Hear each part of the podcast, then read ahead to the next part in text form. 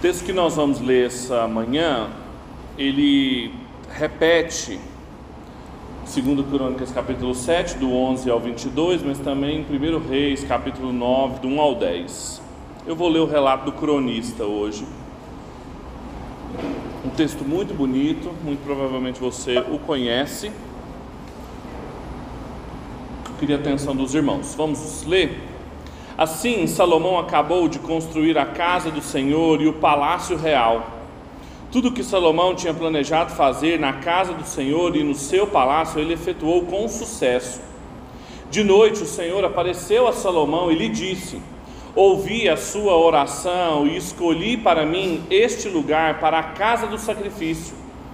Se eu fechar o céu, de modo que não haja chuva, ou se ordenar aos gafanhotos que consumam a terra, ou se enviar peste entre o meu povo, se o meu povo, que se chama pelo meu nome, se humilhar, orar, me buscar e se converter dos seus maus caminhos, eu ouvirei dos céus, perdoarei os seus pecados e sararei a sua terra. Os meus olhos estarão abertos e os meus ouvidos estarão atentos à oração que fizer neste lugar porque escolhi e santifiquei este templo, para que nele esteja o meu nome para sempre. Os meus olhos e o meu coração estarão ali todos os dias. Vamos ler só até aqui? Vamos orar?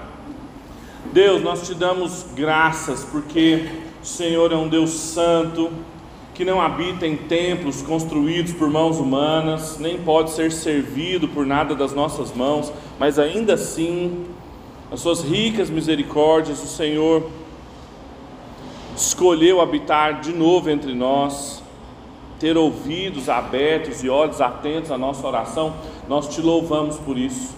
Nós pedimos que o Senhor, uma vez mais, escute o seu povo aqui, receba cada uma das nossas palavras, sejam elas cantadas, proferidas, lidas de uma forma que lhe seja agradável. Nós oramos isso mediante a obra de Cristo, seu sacrifício, em nome dele, para que a sua igreja seja edificada.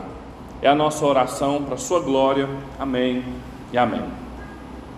Toda vez que a gente lê um relato sobre o templo, a construção do templo, ou mesmo se você está fazendo sua leitura do Antigo Testamento, da leitura bíblica, e você está lá no tabernáculo, a gente tem que tomar um cuidado da gente não ficar, a gente não pode fazer isso com história bíblica nenhuma, né? Individualizando as histórias. Ah, aqui vai começar agora a construção do tabernáculo, aqui agora são os relatos da construção do templo. Nós estamos há algumas semanas já falando sobre o templo, o templo de Salomão, todo o empreendimento que Davi começou a juntar recursos para Salomão executar eles dizem respeito a uma história maior, sem a qual a gente não consegue entender esse momento que nós estamos lendo aqui, que é o retorno, a restauração da presença de Deus entre o seu povo. A Bíblia começa, e é por lá que nós temos que começar a nossa leitura, dizendo que o ser humano habitava com Deus numa espécie de santuário, jardim, que Deus habitava, andava com o povo na viração do dia, Adão e Eva gozavam da presença de Deus e eles foram privados disso por causa do pecado. Desde então, todo o relato bíblico de Gênesis 3 em diante é Deus indo de novo em direção ao seu povo, formando um povo para habitar de novo com esse povo. E aí então em Gênesis a gente vê os altares sendo construídos, Há um autor chamado Sidney Greidanos que ele fala que Gênesis é um salpicar de altares aqui e ali, eles vão construindo cidades onde Deus vai aparecendo a Abraão, a Isaac, a Jacó. Até então que com Moisés eles têm o tabernáculo, a presença de Deus ainda móvel, montava-se e desmontava-se. Até então que a gente chega com Salomão e a gente tem presença de Deus estabelecida na cidade de Deus, o trono de Deus, a casa de Deus ali em Jerusalém. Ela pode ser estabelecida, ela pode ser fixa agora, não mais móvel como o tabernáculo, porque eles encontraram um tempo de paz. Então a gente está como que lendo a história da restauração do Éden. É óbvio que não é só um retorno a um jardim, os temas do jardim aparecem no templo, vocês se lembram? As esculturas, os desenhos utilizados para decorar o templo eram todos com motivos do jardim plantas, flores, árvores. É para que Israel tivesse claro diante de si que eles tinham o caminho de volta ao paraíso reestabelecido. A gente precisa ter isso claro na nossa mente quando a gente encontra esse texto, porque o contexto dessa passagem aqui é justamente o término da construção do templo. Depois do culto de consagração, houve uma grande celebração de dedicação do templo, que foi até o capítulo 6 de 2 Crônicas, ou capítulo 8 de 1 Reis, aonde Davi então congrega todo o povo, vem gente de todo Israel, das, das extremidades do povo, para congregar reunir-se como um culto, trazer sacrifícios, adorar a Deus naquele novo lugar. Havia uma incerteza se Deus aceitaria ou não aquele lugar, se Deus habitaria ou não naquela casa. Então, em determinado momento da celebração, ah, o ofício dos sacerdotes é interrompido, porque a presença de Deus torna-se nítida ali através de uma densa, escura nuvem e aí Salomão então ora a Deus, agradece a Deus, dedica o templo e então termina o capítulo 6, termina o capítulo 8. E aí começa capítulo 9. Essa, na teologia bíblica, essa disciplina que, que tenta ver essa linha histórica das escrituras, para não deixar cada historiazinha repartida, ela entende esse, o completar do templo como se fosse uma recapitulação da criação. Claro que o autor não estava dizendo que as coisas estavam sendo criadas de novo, mas ele usa uma série de temas, uma série de aspectos do texto. Os sete anos, depois de sete anos, uma festa de sete dias. Salomão faz uma oração com sete pedidos. Claramente ele está querendo mostrar e recuperar no imaginário de qualquer um daquela época que lia a história e lembrava de Gênesis, que Deus recriou todas as coisas, a sua presença ali no Éden, e depois de tudo ele descansou. Havia descanso agora, havia paz, Shalom, que é o mesmo radical do nome de Salomão. O povo agora desfrutava da paz restaurada. É uma nova criação, um novo templo santuário, onde Deus pode descansar, onde os agentes do caos, onde os inimigos foram afastados. Salomão venceu os inimigos do povo de Deus. Agora, entretanto, depois de tudo isso, Deus aparece para Salomão de novo. É o texto que a gente acabou de ler. E há um detalhe aqui que às vezes passa desapercebido, que o texto diz que depois que ele construiu o templo e o palácio, e a gente sabe, com base em outros textos, que ele construiu o palácio 13 anos depois do templo. Ou seja, apesar desses textos estarem juntos e a importância literária é essa mesmo, há um abismo cronológico que separa capítulo 6, capítulo 7, capítulo 8 de 1 Reis, capítulo 9. 13 anos. 13 anos depois da dedicação do templo, Deus aparece em sonho para Salomão. Já pensou uma resposta de uma oração 13 anos depois? Você ia aguentar? E a segunda vez que Deus aparece a Salomão, na primeira, foi quando ele pôde pedir a Deus o que ele quisesse, ele pede sabedoria, e então, capítulo 3 de 1 Reis, começa a mostrar o seu governo, e aqui de novo Deus aparece, ele aparece colocando de novo diante de Salomão os termos do pacto, os termos da aliança que ele tinha com ele. A resposta de Deus, quando ele aparece nesse sonho, é altamente favorável. Salomão, há 13 anos atrás, havia feito um culto, havia dedicado o templo, havia feito uma série de pedidos para Deus, e Deus, 13 anos depois, lembra de cada um dos pedidos e responde cada um dos pedidos ele atrela o nome dele àquele lugar, ele promete a Salomão tudo aquilo que ele vai, que Salomão temia na sua oração. Então a gente pode dizer, com base nas próprias palavras de Deus, é Deus falando aqui. Veja que Salomão não fala nada nesse texto, só Deus que fala. A gente pode dizer claramente que a nova casa de Deus, o novo templo, ele é a presença de Deus restaurada entre o seu povo. Deus deixou claro para Salomão que ele estava ali presente, ele se faria ali de novo presente. Agora, o que, que isso significa? O que, que significa finalmente a presença de Deus está sendo restaurada? Salomão, no, na, no culto de dedicação, ele fala: 430 anos atrás, Deus nos libertou do Egito. Ele, ele conecta o que estava acontecendo naquele momento, 430 anos antes. Então é uma história de quase 500 anos, desde que o povo foi liberto do Egito até aquele dia. E Deus profere, fala com Salomão e diz: eu ouvi sua oração, eu escolhi esse lugar, eu colocarei ali o meu nome, meus olhos, meus ouvidos e o meu coração. E aí ele estabelece uma série de termos aqui. Esse discurso aqui, claramente, é o que a gente chama, em termos técnicos, de um discurso do senhorio. Isso é uma outra coisa que a gente também tem que entender para ler o Antigo Testamento, principalmente as narrativas do templo. Era muito comum no Antigo Oriente Próximo, o contexto cultural onde Israel estava inserida, Mesopotâmia, Egito, Canaã. Era muito comum um rei ter uma porção de terra imensa e estabelecer ali em alguns lugares estátuas de si para representar que ele estava presente ali. As pessoas acreditavam nisso. Os próprios reis, eles eram imagens de Deus. Isso era comum no Egito, isso era comum na Mesopotâmia. Essa expressão, a imagem de Deus, que é o que está presente em Gênesis.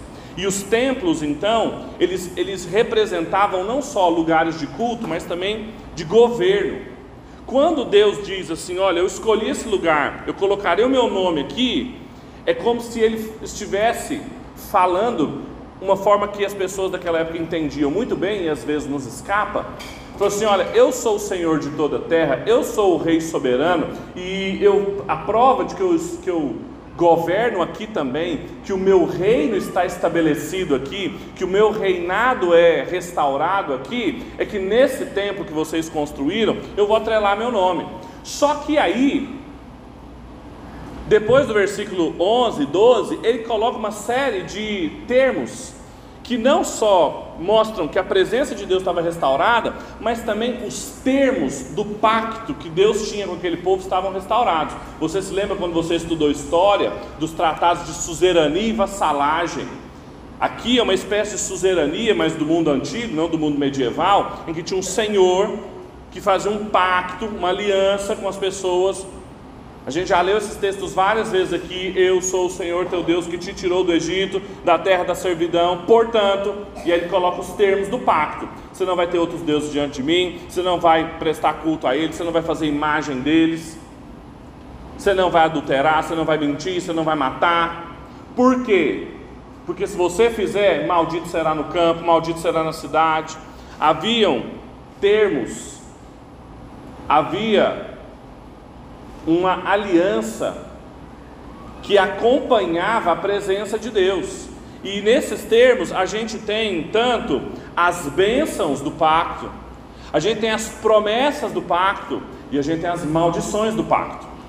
Este texto aqui que nós estamos diante de nós é justamente as implicações da presença de Deus estarem restauradas ali. O que, que implica Deus colocar o nome dele no templo? O que, que implica agora as pessoas poderem ir até o templo, fazer uma oração e saberem que os ouvidos de Deus estavam atentos ali? É que eles tinham de fato, de novo, restaurado as bênçãos do pacto que Deus tinha. Deus tinha bênçãos para Adão e Eva lá no Éden. Vocês se lembram? Vocês podem comer de todas as árvores do jardim.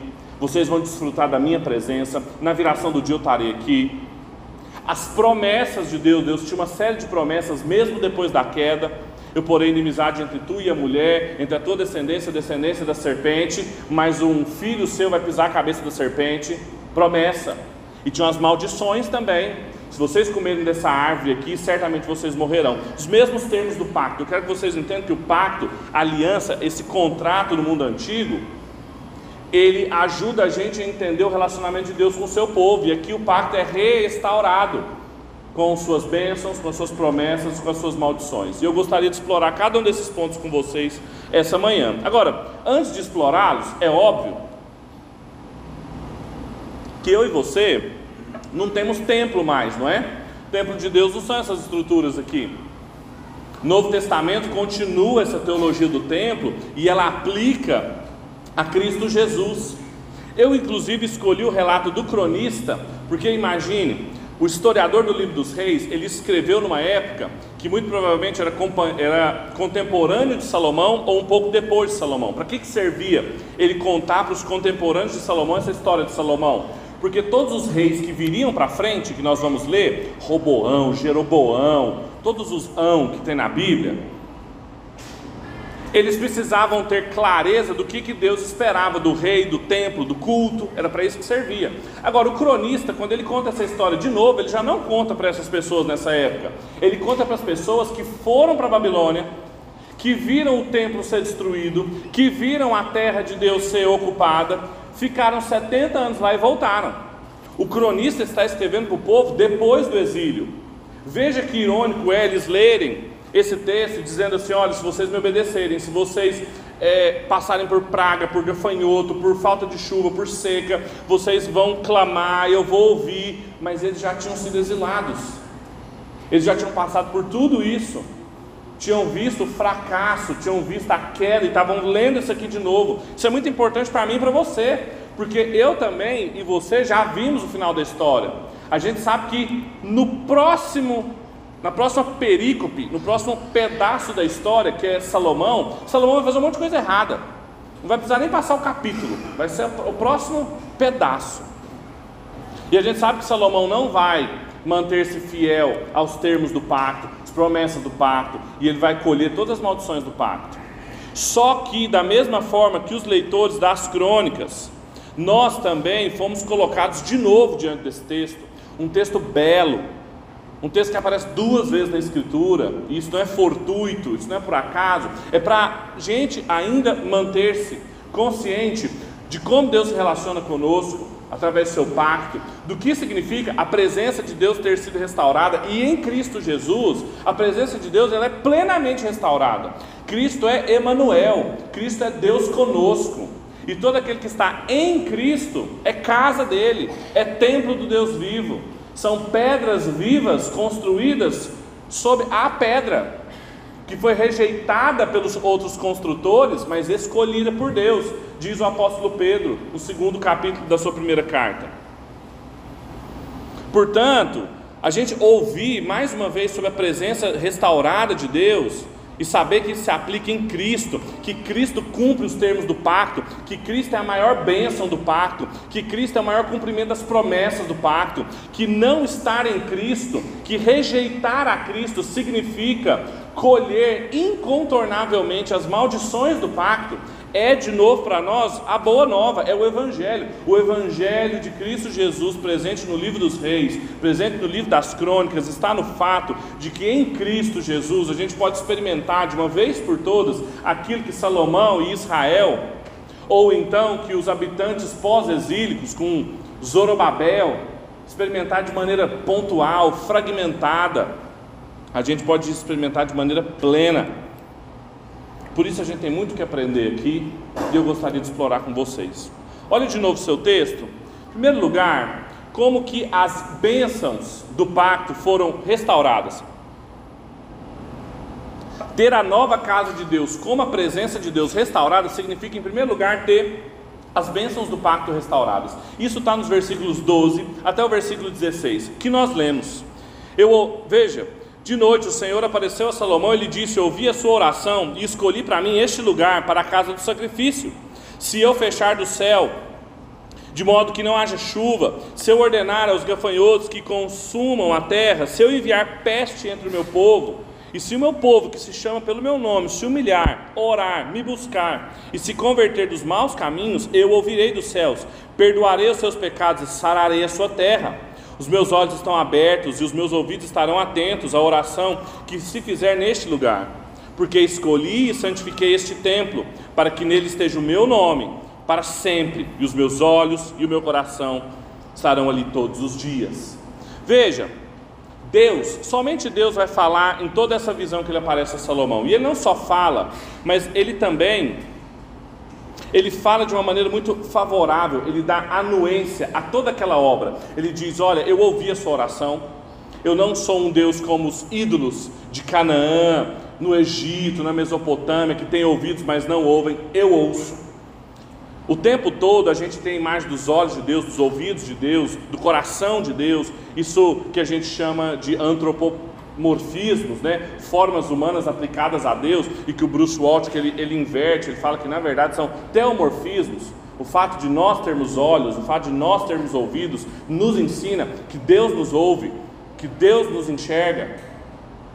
É uma um confronto, é um protesto contra todos os templos que tinham em Canaã, que tinham no Egito, que tinham na Mesopotâmia, cheio de deuses que tinham ouvidos e olhos, mas não ouviam nada.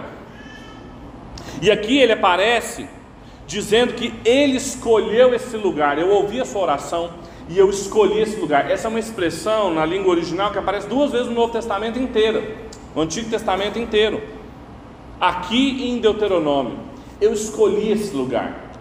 Não foi Salomão, você construiu um templo bonito demais para mim e eu fiquei constrangido a habitar nele. Não é uma iniciativa humana, não é uma religiosidade humana que eu vou colocar anuência. Eu escolhi estar aqui.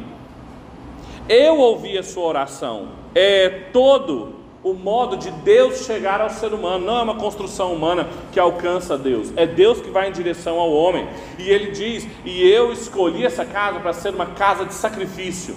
É muito interessante que na oração de dedicação, Salomão chama a nova casa de Deus de casa de oração. Ela é chamada de casa de Deus, ela é chamada de casa de várias casas diferentes, mas aqui ela é chamada de casa de sacrifício.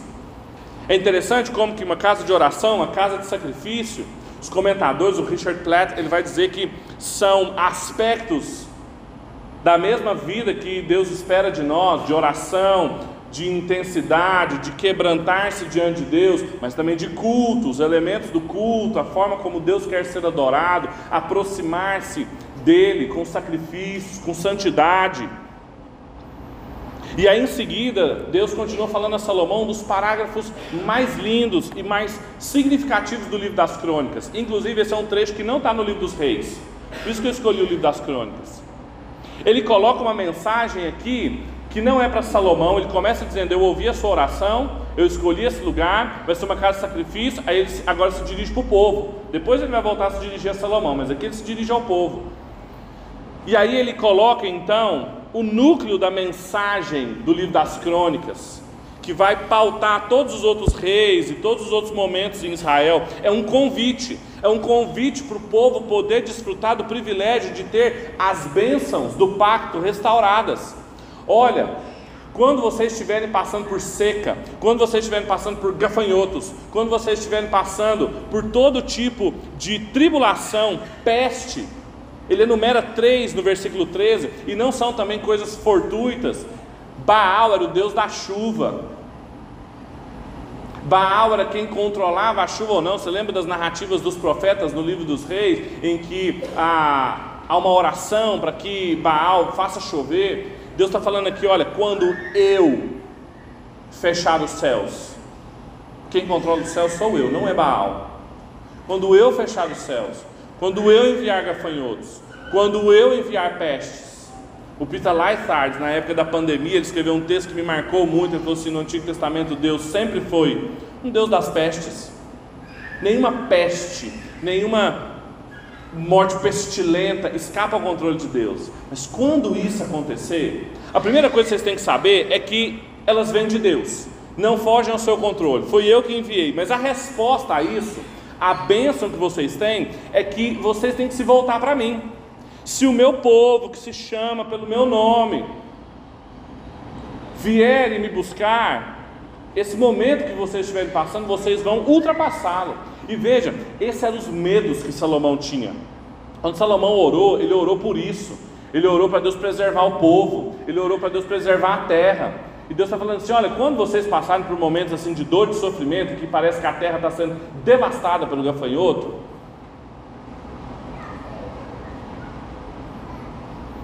vocês vão assumir uma postura intensa aqui diante de mim. Ele usa quatro expressões aqui importantes para nós. Ele fala: vocês vão se humilhar, orar, me buscar e converter dos seus maus caminhos.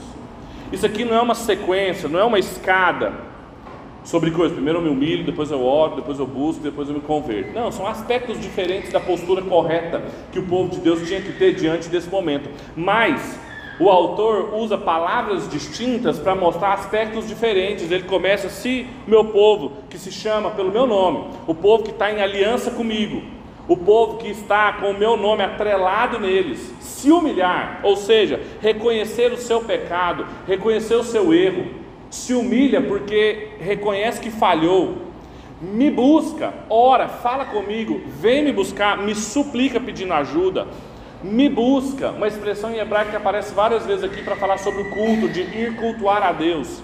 E acima de tudo, se converte dos seus maus caminhos, muda de vida. É, é completo aqui essa postura e a intensidade que o autor coloca de reconhecimento do pecado, de busca a Deus, de culto a Ele, de mudança de vida.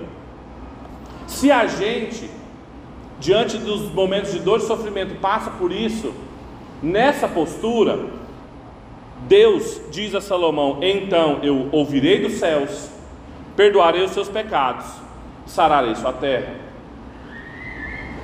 Eu que não sou um falso Deus, mas sou um Deus verdadeiro, eu ouvirei. Eu não habito aqui, meu nome está atrelado aqui, mas dos céus, saibam, tenho convicção de que eu ouvirei. Não é se você vai estar sentindo se eu estou ouvindo ou não, será que a minha oração está passando do teto? Não, eu ouvirei. Perdoarei os seus pecados e sararei sua terra. Eu curarei você, curarei o povo dos seus pecados, curarei a terra. Pense no povo depois do exílio que viu Israel e Jerusalém arrasada, viu a cidade de Deus ser tomada pela cidade dos homens. Deus falando assim: Eu ouvirei vocês, eu perdoarei o pecado de vocês, eu sararei a terra de vocês, todas as consequências do pecado de vocês. E aí ele coloca de novo, ele repete: Os meus olhos estarão abertos, os meus ouvidos estarão atentos à oração que se fizer nesse lugar, porque eu escolhi e eu santifiquei, eu, eu separei esse templo para esse fim, para que nele esteja o meu nome para sempre. E aí ele usa uma expressão raríssima no Antigo Testamento, raríssima nas Escrituras. Eu colocaria o meu coração aqui. Coração de Deus no templo. Uma declaração notável, cabal da bênção de Deus, de que o próprio coração de Deus estaria ali. Coração para o hebreu, vocês se lembram, não era, o reverendo Ronaldo pregou isso semana passada.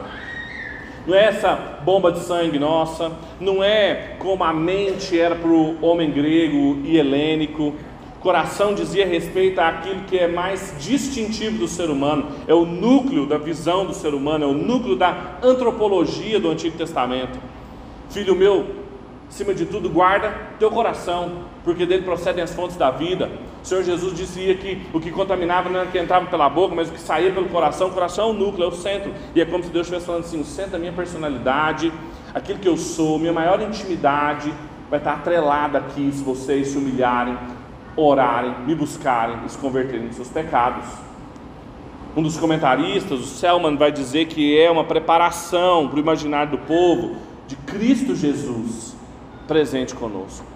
Quando a gente entende todas essas coisas, a gente se pergunta o que isso significa para nós. É que tanto o cronista quanto o historiador do livro dos reis, ele está nos ensinando que quando Deus restaura de maneira bem sucedida sua presença no meio do seu povo, uma das implicações é a restauração das bênçãos para o seu povo. Israel experimentou com Salomão, mesmo que de maneira pontual, fragmentada, momentânea, a realidade de ter de novo acesso às bênçãos que Adão e Eva tinham no jardim, o privilégio que eles tinham de habitar com Deus, de ter os olhos de Deus sobre eles, de ter os ouvidos de Deus sobre eles, ouvidos atentos, perdão dos pecados, terra sarada, o coração de Deus inclinado para eles.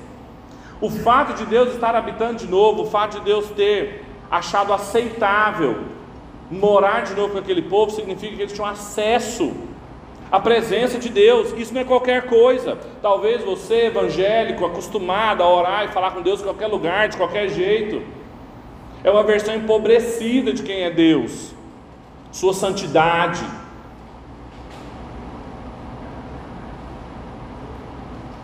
Somente um povo que estava em aliança com Deus, um povo que se chama pelo meu nome, tinha condições de experimentar isso. E quando todas essas promessas se cumprem em Cristo Jesus, quando Cristo Jesus mostra-se a presença de Deus plenamente restaurada, Deus conosco, Emanuel, fica claro que a gente vai desfrutar dessas bênçãos, ouvidos atentos, pecados, pecados perdoados, terra sarada é em Cristo Jesus. Num povo que se chama pelo nome de Cristo Jesus. A obediência de Jesus nos permite ter acesso renovado à presença de Deus e termos certeza das nossas orações, termos certeza, não é só porque ah, hoje foi um dia bom, eu orei, eu senti que Deus estava comigo. Não, saber que os ouvidos de Deus estão atentos, que os olhos de Deus estão atentos a você. Sabe por que, isso é possível? Não é porque você é bonzinho, não é porque você é legal, não é porque você dá o dízimo, não é porque você vem à igreja, não é porque você é presbiteriano. É porque Cristo Jesus cumpriu essas exigências pactuais. Isso faz, e a pergunta que eu tenho para vocês é: isso faz a gente assumir a mesma postura que Deus indicou aqui? É Deus falando. Isso faz a gente assumir essa postura diante da seca, diante do gafanhoto, diante da fome. A gente assume a mesma postura, a gente se humilha diante de Deus, a gente busca, a gente se converte dos nossos maus caminhos. Quando tudo aquilo que a gente ora e que a gente tem medo que aconteça, Salomão orou 13 anos antes, Deus responde dizendo: Olha, saiba que essas coisas, que elas, se elas sobrevierem sobre você, vieram de mim. Fui eu que fechei os céus, fui eu que mandei os gafanhotos, foi eu que dei fome. Mas a gente lida com isso, como Deus orienta aqui aqueles que se chamam pelo seu nome, se humilhando, reconhecendo nosso erro, nosso pecado, buscando a Deus, orando a Ele, suplicando, convertendo os nossos maus caminhos. A gente tem acesso às bênçãos de Deus com quebrantamento coloca de joelho, independência a Ele, essas situações de risco, ou a gente, quando está passando por isso, a gente negligencia o Senhor, a gente se agarra em outros deuses, em outras promessas, em outras bênçãos. A gente faz o joguinho de, ah, não está bom aqui, mas pelo menos tem essa e essa outra bênção.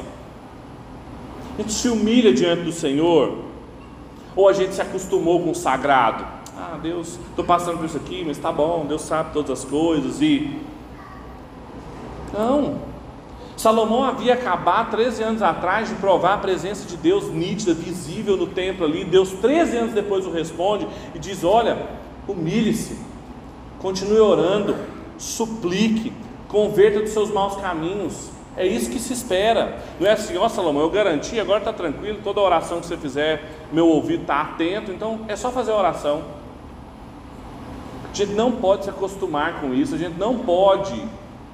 Todas as vezes que a gente ora e a gente tem certeza que Deus nos escuta, isso não pode ser normal para nós, isso não pode ser banal para nós. Nós estamos falando com o Deus de toda a terra. Você não fala com o presidente da república se você quiser. Se você quiser falar com o governador, ele não te recebe na sala dele. E você tem acesso a Pai das luzes, que habita em luz inacessível por causa de Cristo Jesus, o seu mediador. Para além de Deus ter se mostrado um Deus aqui soberano sobre as pragas, sobre a seca, Deus também se mostrou um Deus que restaura as bênçãos do seu povo. Essa é a primeira lição do texto. Outras duas são menores. Segunda são as promessas. As promessas do pacto também são restauradas, não só as bênçãos do pacto, mas as promessas também. Olha seu texto, versículo 17 e 18. Se você andar diante de mim, como fez o seu pai Davi, fazendo segundo tudo que eu lhe ordenei, guardando os meus estatutos e os meus juízos, também confirmarei o trono do seu reino. Segundo a aliança que eu fiz com Davi, o seu pai, dizendo: nunca lhe faltará sucessor para governar Israel. Depois que Deus fala com Salomão, dizendo: Olha, eu ouvi sua oração, eu escolhi esse lugar, vai ser minha casa de sacrifício. Aí ele vira para o povo, aí agora ele volta para Salomão.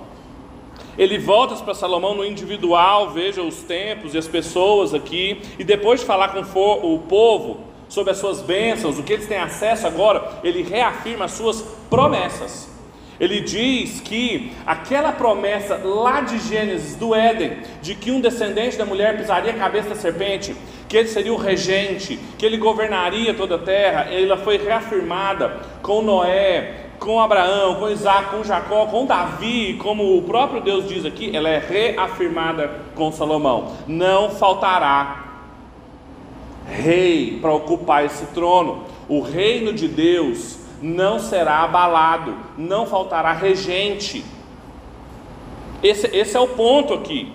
É uma resposta também de um pedido de Salomão. Salomão havia orado no capítulo anterior, dizendo: Deus, que esse trono seja estabelecido, estabeleça o meu governo, estabeleça para mim e para os meus filhos. E o que, que ele faz aqui? Não vai faltar. Só que ele coloca no condicional. Se então. Há uma condição aqui. Se você for fiel como seu filho, como seu pai Davi, o critério era andar diante de Deus como Davi andou. E é óbvio, a gente conhece a história de Davi, né? É bom a gente estar tá há tanto tempo lidando com os, as narrativas, que a gente sabe que Davi não era flor que se cheira, né? Davi não era perfeito moralmente.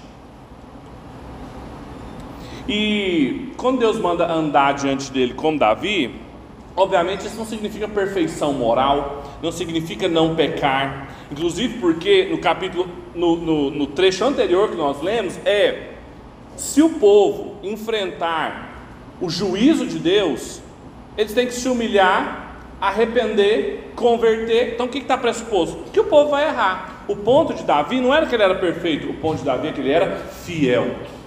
Davi estava agarrado à aliança de Deus, Davi estava agarrado ao pacto com Deus. Davi, quando encontrava-se em situações embaraçadas que ele mesmo se colocava, ele ia buscar o Senhor, ele se humilhava, ele orava, suplicava e se convertia dos seus maus caminhos. Deus vira para Salomão e fala assim: O seu trono está garantido, nunca faltará alguém para ocupá-lo se você andar de mim, andar diante de mim, como Davi andou, agarrado no pacto. Salomão deveria fazer o mesmo, guardando os seus estatutos, guardando os seus mandamentos, ele teria o trono confirmado, as promessas do pacto reafirmadas. Agora veja, uma vez mais, isso não está centrado em Salomão, isso não está limitado a ele, porque a gente conhece a história de Salomão, inclusive a forma como o cronista coloca é diferente da forma do historiador dos reis, ele suprime vós e os vossos filhos, não só os filhos, mas a descendência. Haverá um ocupante do trono, da linhagem de Davi, para sempre. Quando a gente entende essas coisas, a gente se pergunta o que, que significa para nós. É que o cronista e o historiador dos reis, eles estão mostrando que a presença de Deus, o sucesso dela no nosso meio, significa não só as bênçãos restauradas, mas as promessas também. Deus estava fazendo mais do que confirmando o trono de Salomão ele, e garantindo que os sobreviventes, os filhos dele seriam sobreviventes. Ele está mostrando que a linhagem davídica tinha um futuro. E nós sabemos disso melhor do que todo mundo. Em Lucas, no capítulo 1, Gabriel aparece para Maria e diz que o que ela conceberá era Jesus, descendente de Davi.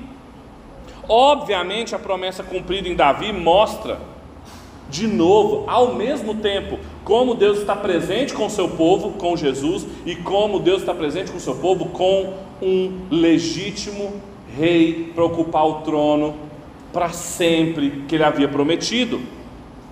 Assim como Israel, depois do exílio, pensa os, croni, pensa os leitores das crônicas lendo isso aqui, pensa os leitores dos reis lendo isso aqui, sabendo de todos os reis que vêm à frente, o que, que eles tinham que aprender? É que eles tinham que procurar um rei que fosse parecido com Davi, que andasse diante de Deus, que obedecesse a Deus. Eles tinham que procurar um rei que fosse da linhagem de Davi. O que, isso significa para mim e para você? Nós também a promessa de Deus para nós é de um rei da linhagem de Davi, Cristo Jesus, o seu filho. Nada nem ninguém mais pode ocupar esse lugar nas nossas vidas, nem nas nossas cidades. Ninguém pode governar, ninguém pode reinar sobre nós, senão Cristo Jesus. Ele é o rei legítimo, ele é o soberano inconfundível. E todas as vezes que eu e você colocamos outros reis no lugar deles, colocamos outros soberanos, confiamos, acreditamos em outras promessas, nós estamos sendo infiéis, quebrando o pacto, e era justamente isso que Deus estava orientando a Salomão: não deixar o povo fazer. A pergunta é: em quais promessas você confia? Nas promessas que vêm do trono de Davi?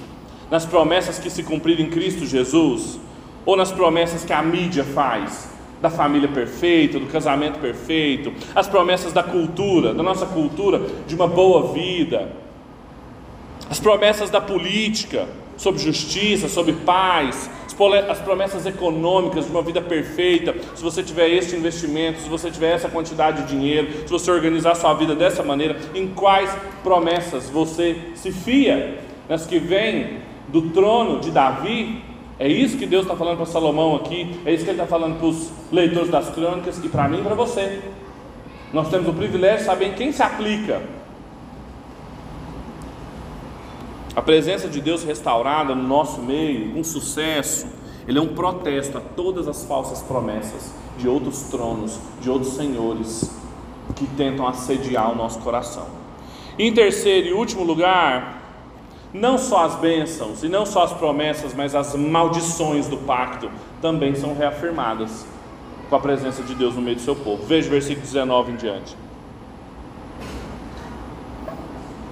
Porém, se vocês se afastarem de mim e abandonarem os meus estatutos, os meus mandamentos que eu lhes prescrevi, e se servirem de outros deuses e os adorarem, então os arrancarei da minha terra que lhes dei e lançarei para longe da minha presença este templo que santifiquei ao meu nome. E tornarei o templo em motivo de provérbio e de escárnio entre todos os povos e todos, espantados, se perguntarão: por que o Senhor fez isso com essa terra e com este templo? E a resposta será: porque deixaram o Senhor, o Deus dos seus pais, que os tirou da terra do Egito e se apegaram a outros deuses, os adoraram e os serviram. Por isso ele trouxe sobre eles este mal. Veja o movimento do texto. Deus começa falando com Salomão, fala com o povo, volta para falar com Salomão, agora fala com o povo de novo. Se vocês não me servirem, não me adorarem, não forem fiéis, tenham certeza sobre as maldições. As maldições também foram renovadas. Fica claro aqui o padrão de Davi. A gente entende mais o que é andar diante de Deus como Davi: é não se afastar de Deus, é não se agarrar num ídolo. O grande problema aqui era a infidelidade pactual, cultual, o, o termo aqui hebraico é forte, de agarrar-se em alguma coisa e segurar obstinadamente aquilo. Se vocês, quando acontecerem aquelas situações, assumirem uma outra postura, de não se humilhar, suplicar e se converter, mas procurar um falso Deus, eu os arrancarei da terra que eu dei, eu destruirei o templo, é muito interessante que o termo aqui que eles usam, eu cortarei fora, é muito interessante porque quando a gente está falando de aliança aqui o tempo inteiro, o termo hebraico para isso é cortar uma aliança, porque era isso que se fazia. Vocês lembram quando Deus apareceu para Abraão e fez uma aliança com eles? Eles cortaram o animal e aí passavam no meio do animal, participavam de uma refeição pactual. O antigo Oriente Próximo entendia isso. Deus está usando o mesmo termo para falar assim: se vocês quebrarem o pacto, eu corto vocês. Se vocês quebrarem essa aliança que a gente cortou, eu corto vocês da terra. Ele usa uma outra expressão também carregada de significado: lançarei para longe. É o mesmo verbo hebraico do exílio de Adão e Eva, que foram colocados para longe do Éden. Deus está falando assim: olha, eu escolhi esse lugar, as bênçãos e as promessas estão garantidas, o Éden foi restaurado, mas se vocês mantiverem-se fiéis a outros deuses, o Éden vai ser perdido de novo, como Adão e Eva experimentaram. A infidelidade pactual os colocaria de novo na mesma situação do início de tudo. E eles seriam piada para todos os povos, eles deixariam de ser a cidade de Deus no meio da cidade dos homens, uma luz para as nações, para ser piada para as nações. Quando a gente entende essas coisas, e a gente se pergunta o que isso significa para nós, é que o cronista e o historiador eles querem nos mostrar que a presença de Deus, o privilégio que a gente tem de estar diante de Deus, também acarreta as maldições daqueles que quebram a aliança com Deus. A casa de oração, a casa do sacrifício também era uma casa de obediência. Também precisava ser uma casa em que as pessoas não poderiam se agarrar a outros deuses. Não existe quebra do pacto com Deus, não existe quebrar os termos da aliança com Deus repetidamente, sem consequências, sem maldição. Novamente, isso não significa cometer pecado. A gente peca, significa não assumir essa postura de buscar somente em Deus e aonde ele falou que os ouvidos dele estariam atentos e os olhos dele estariam atentos para encontrar perdão dos seus pecados. As bênçãos e as promessas, elas não são obtidas automaticamente de forma mecânica, incontornável. Deus me abençoou, acabou, eu posso viver do jeito que eu quiser. Era preciso obediência. A gente tem dimensão disso? A gente tem dimensão da obediência que Deus espera de nós e de que se a gente não vive dessa maneira, a expressão que ele usa é cortar fora. Quem tem um pacto com Deus, quem cortou um pacto, uma aliança com Deus, também pode ser cortado fora, lançado para longe da presença de Deus. Essa que às vezes a gente lida de maneira banal, ora a Deus e fala com Deus como se estivesse na presença de qualquer um, que a gente um dia pode perdê-la Feche seus olhos, vamos orar.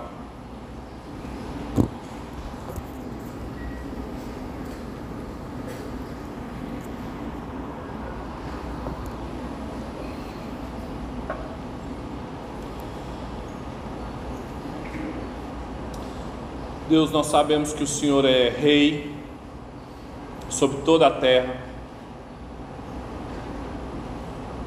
Senhor nos deu o privilégio de sermos Suas imagens, apontando para esse reinado, para esse governo, para o Seu controle sobre cada aspecto da nossa vida. Nós te louvamos por isso.